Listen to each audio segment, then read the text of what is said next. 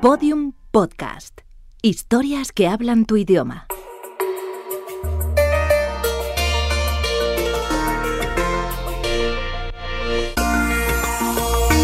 Encuádrate.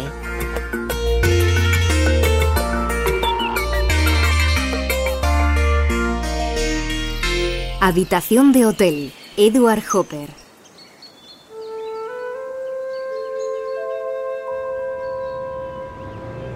Un modesto hotel en algún lugar de los Estados Unidos, a comienzos de los años 30. Anochece. Una mujer se registra en la recepción. Sube las escaleras y entra en la habitación. Deja su escaso equipaje en el suelo, junto a la cama, y se desprende del sombrero que cubre su cabeza. La mujer se descalza, se desviste y queda en ropa interior. Cansada, se sienta en la cama. Imaginamos esa escena, inmediatamente anterior a la que muestra Edward Hopper en su lienzo Habitación de Hotel. Y no podemos evitar preguntarnos quién es ella, de dónde viene, a dónde va, qué le pasa, por qué está sola.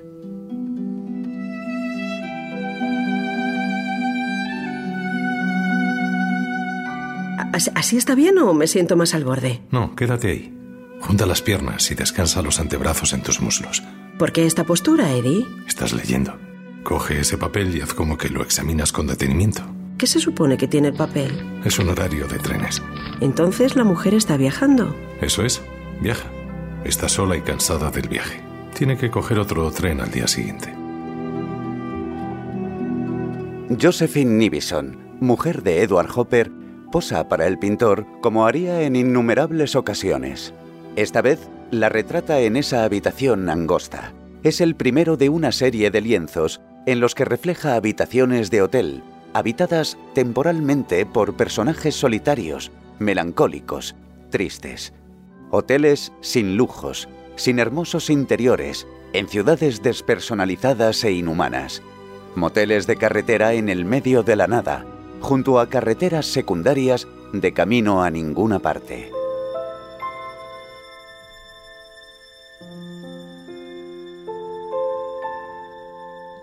Estamos en plena Gran Depresión americana y Edward Hopper plasma la desesperación de una sociedad que acaba de entrar de lleno en la pesadilla.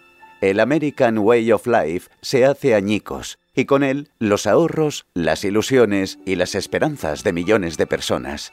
Hopper plasma esos duros momentos en un realismo sucio que muestra gasolineras vacías, fábricas abandonadas, casas aisladas o vías de tren. Los seres perdidos de Hopper reflejan la tristeza del momento a la perfección.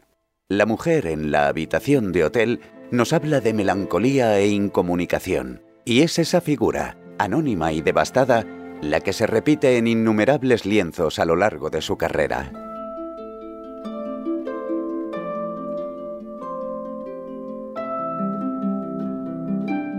La mujer solitaria aparece en la obra de Hopper un tiempo antes, en los años 20, probablemente influido por los cuadros impresionistas de gente anónima en ciudades modernas. Pero en Hopper la mujer parece ser la protagonista de una narración interrumpida y logra que adquieran una intensidad psicológica que nos impulsa a la reflexión, como señala el historiador y crítico de arte Tomás Llorens. La soledad es la condición esencial del nuevo habitante de las grandes ciudades y eso es lo que eh, los representantes de la cultura norteamericana, entre ellos Hopper, eh, nos transmiten que provoca en el eh, espectador la pregunta de ¿y qué va a pasar ahora? Ese impacto está muy presente y es uno de los elementos más peculiares de la manera que tiene Hopper de describir la realidad.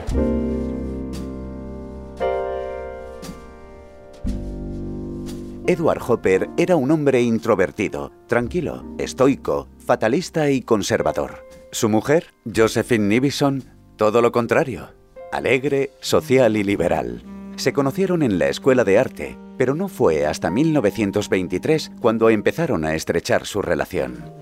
Josephine era también pintora, pero tras casarse con Edward abandonó su carrera y se dedicó a dirigir la de su marido, controlando desde el inventario de sus obras hasta las entrevistas que concedía a la prensa. No solo supeditó su trabajo al de él, sino que se plegó al estilo de vida austero que tanto agradaba a Hopper. Ella misma daría la mejor descripción del carácter del pintor. A veces hablar con Eddie es como dejar caer una piedra en un pozo, excepto que no suena cuando toca fondo.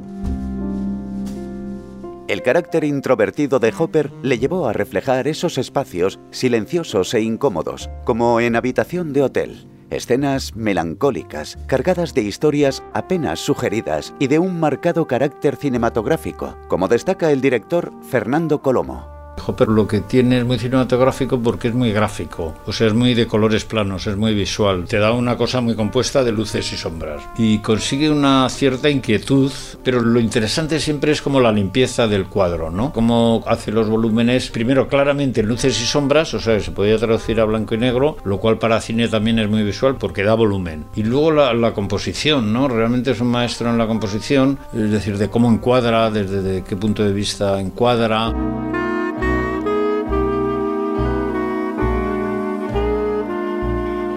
En habitación de hotel, pintada para la Exposición Internacional de Pittsburgh, la capa de pintura es delgada, tanto que podemos apreciar la trama del lienzo en las zonas sombreadas. El óleo se vuelve más empastado en las partes luminosas del cuadro.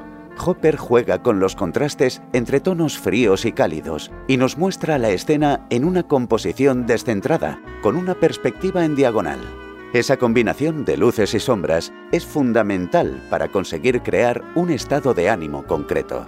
Esa mm, simplificación en los claroscuros para marcar con gran claridad los eh, diferentes planos de color y de luz va con el estilo monumental que Hopper elige, igual que esa composición tan en diagonal, tan ordenada. El ojo está marcado por la tensión entre eh, la cara de la mujer y la ventana. Esa tensión es fundamentalmente una tensión pictórica. Nosotros la leemos y nos llega con unos efectos narrativos y dramáticos.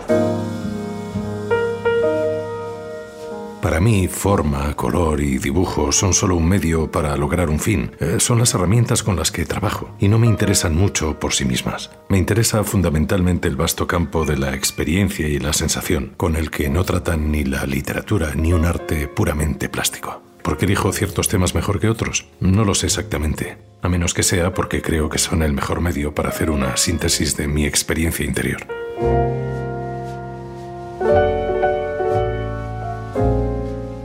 Hopper fue un pintor extremadamente metódico y lento. Realizaba numerosos bocetos preparatorios en los que ensayaba sus composiciones cuidadosamente calculadas.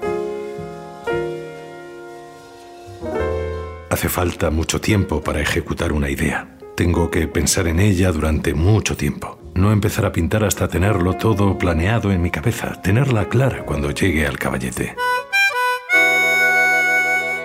Algunos aspectos de habitación de hotel nos remiten directamente al impresionismo, como la inclinación del suelo o la figura cortada por el borde del cuadro, tomados de Degas y Toulouse-Lautrec. Hopper los había estudiado al terminar sus estudios en un viaje que le llevó durante nueve meses a París en 1906. En la Ciudad de la Luz quedó cautivado por los impresionistas y sus retratos de las relaciones sociales, pero también por la tradición caricaturista de artistas como Honoré Daumier, Paul Gavarni y Jean-Louis Forat. Hopper, por aquel entonces, se dedicaba como ellos a la ilustración, y sus dibujos marcaron fuertemente su estilo. Durante aquellos meses también pintó por su cuenta y aprovechó las ganancias para visitar Londres, Ámsterdam, Berlín y Bruselas. En esos viajes se interesó por la pintura del siglo XIX, especialmente en el tratamiento de la luz de paisajistas románticos como Caspar David Friedrich y William Turner.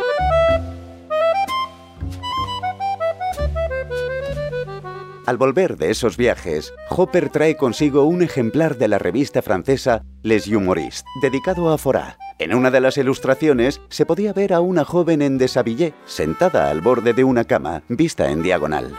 La mujer mira pensativa las botas de su amante. Parece evidente que se inspiró en esa ilustración y en el espacio que representa para su habitación de hotel.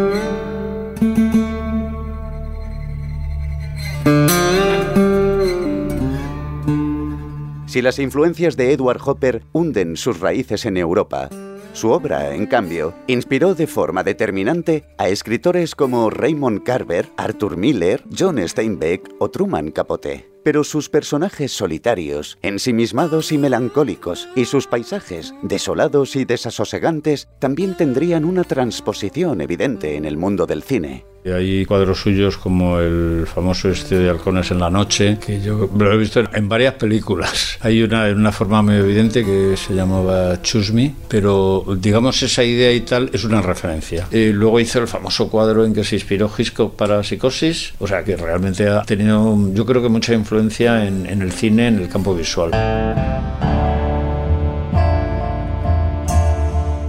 Habitación de hotel y por extensión toda la obra de Edward Hopper nos muestran la otra cara del sueño americano, las consecuencias del capitalismo, la soledad del hombre moderno y el desasosiego vital.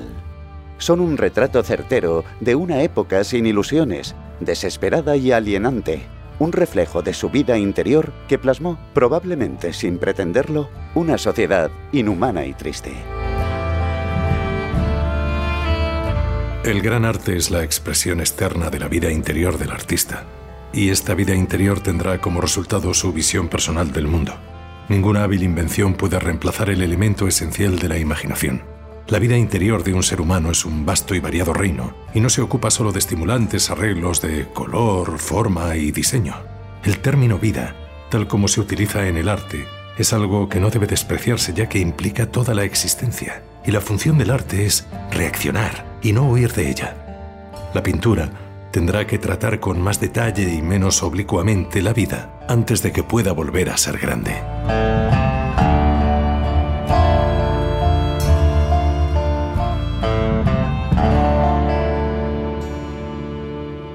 Todos los episodios y contenidos adicionales en encuadrate.info.